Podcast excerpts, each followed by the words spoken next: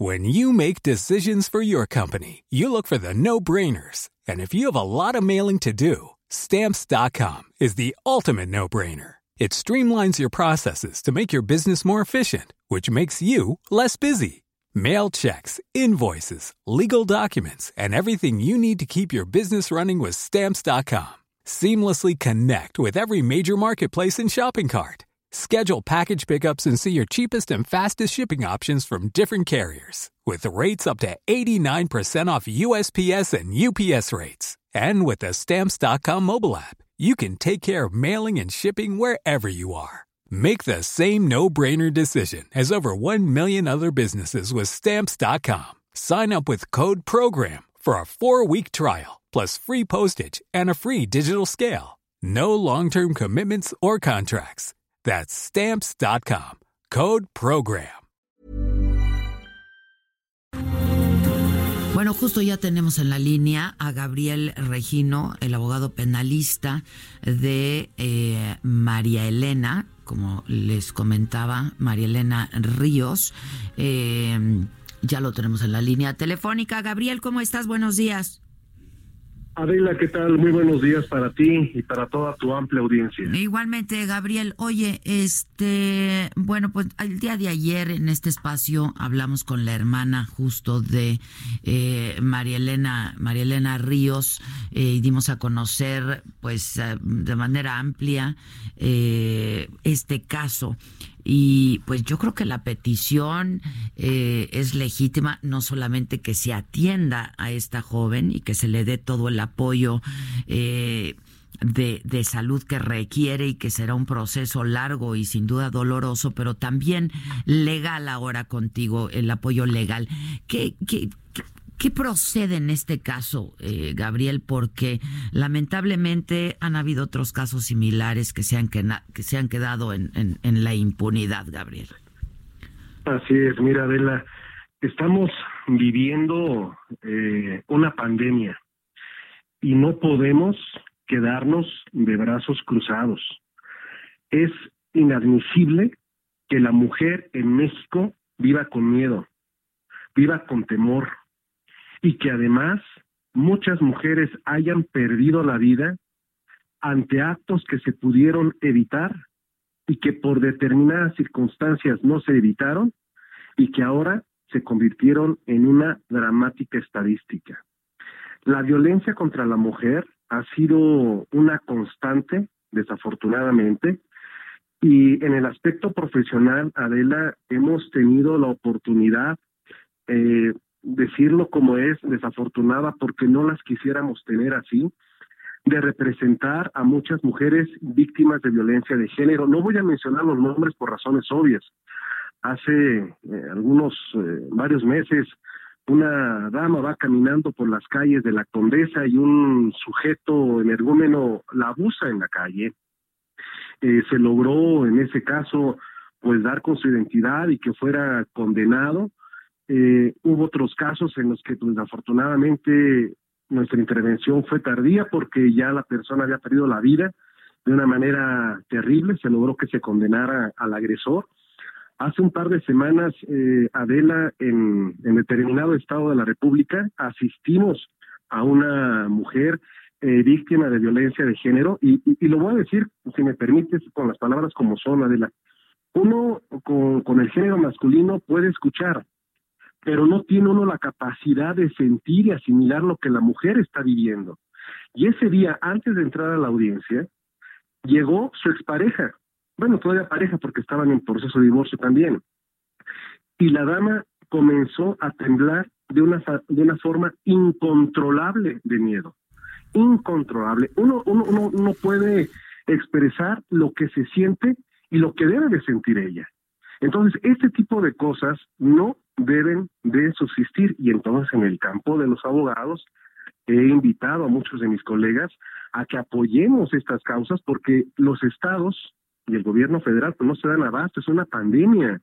Eh, eh, nos enteramos de desapariciones de mujeres, mujeres golpeadas, mujeres asesinadas, y esto tiene que parar, tiene que parar.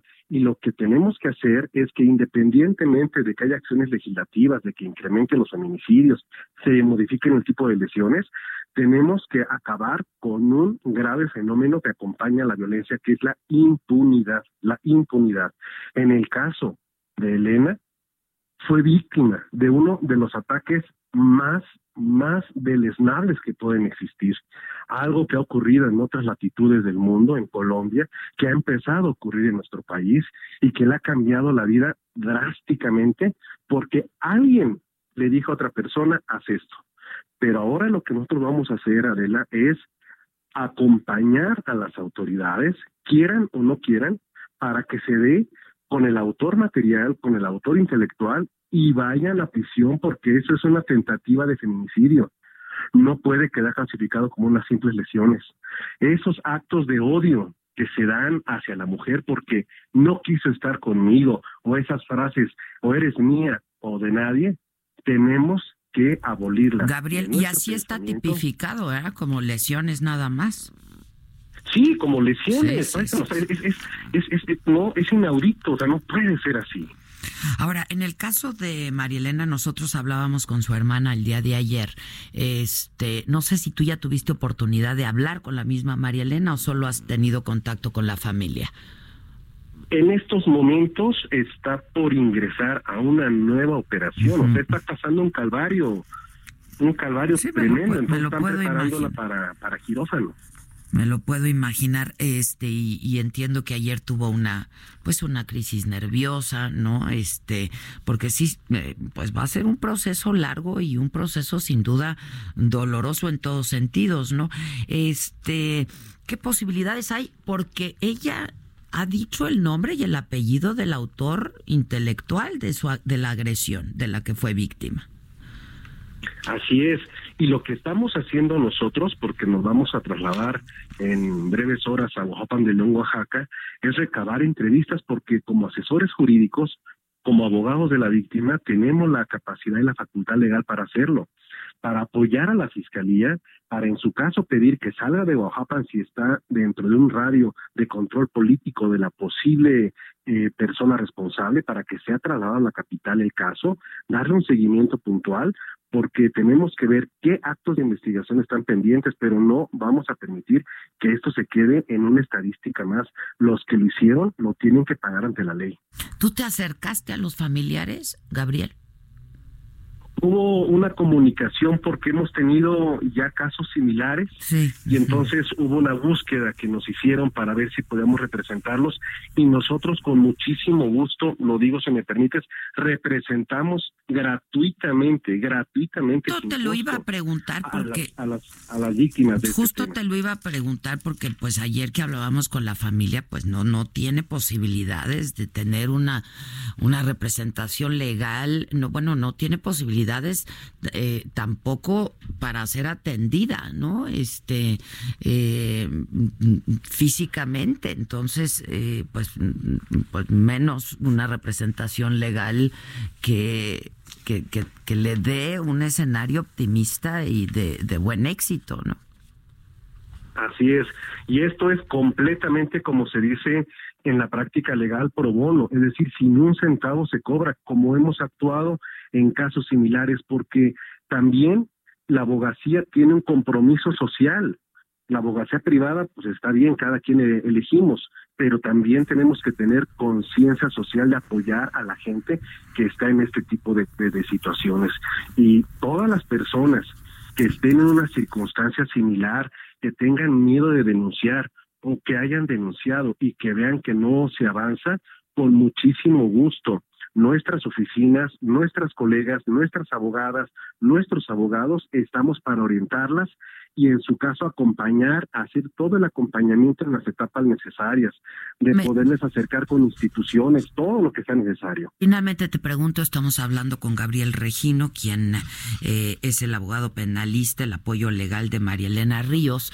Eh, finalmente te pregunto, eh, ¿qué, ¿qué posibilidades tiene la familia y la víctima de tener pues algún tipo de apoyo en cuanto a seguridad porque ellos han denunciado amenazas por parte de el supuesto autor intelectual.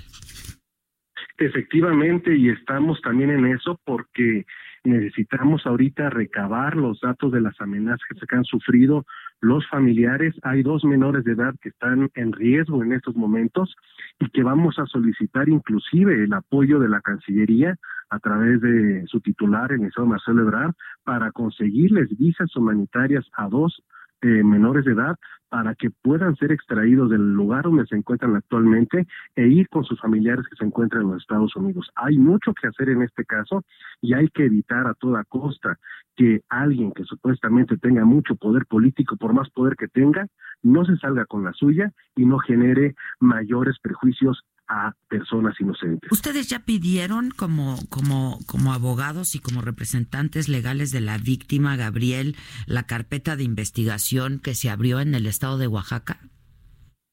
Estamos en la solicitud de ello que se presente el día de hoy en Oaxaca de León para poder tener el acceso a todos los registros y vamos a aprovechar la obligación de proporcionarlo, ¿no? Así es, y consultar el expediente, sino también para entrevistar a todos los testigos posibles. Bueno, ¿te parece que estemos en contacto, Gabriel? Es un tema que, pues, también nos ha interesado desde siempre y, poder acabar con esto y, y con la impunidad que hay hacia hacia este tipo de abusos y de agresiones de género, sin duda. Todos, todos tenemos que hacerlo, todos nos tenemos que juntar. Si una mujer nos dio la vida, vamos a defenderla con la nuestra. Te agradezco mucho, Gabriel, y estemos en contacto. Gracias, ¿eh? Un fuerte abrazo. Gracias, buen día.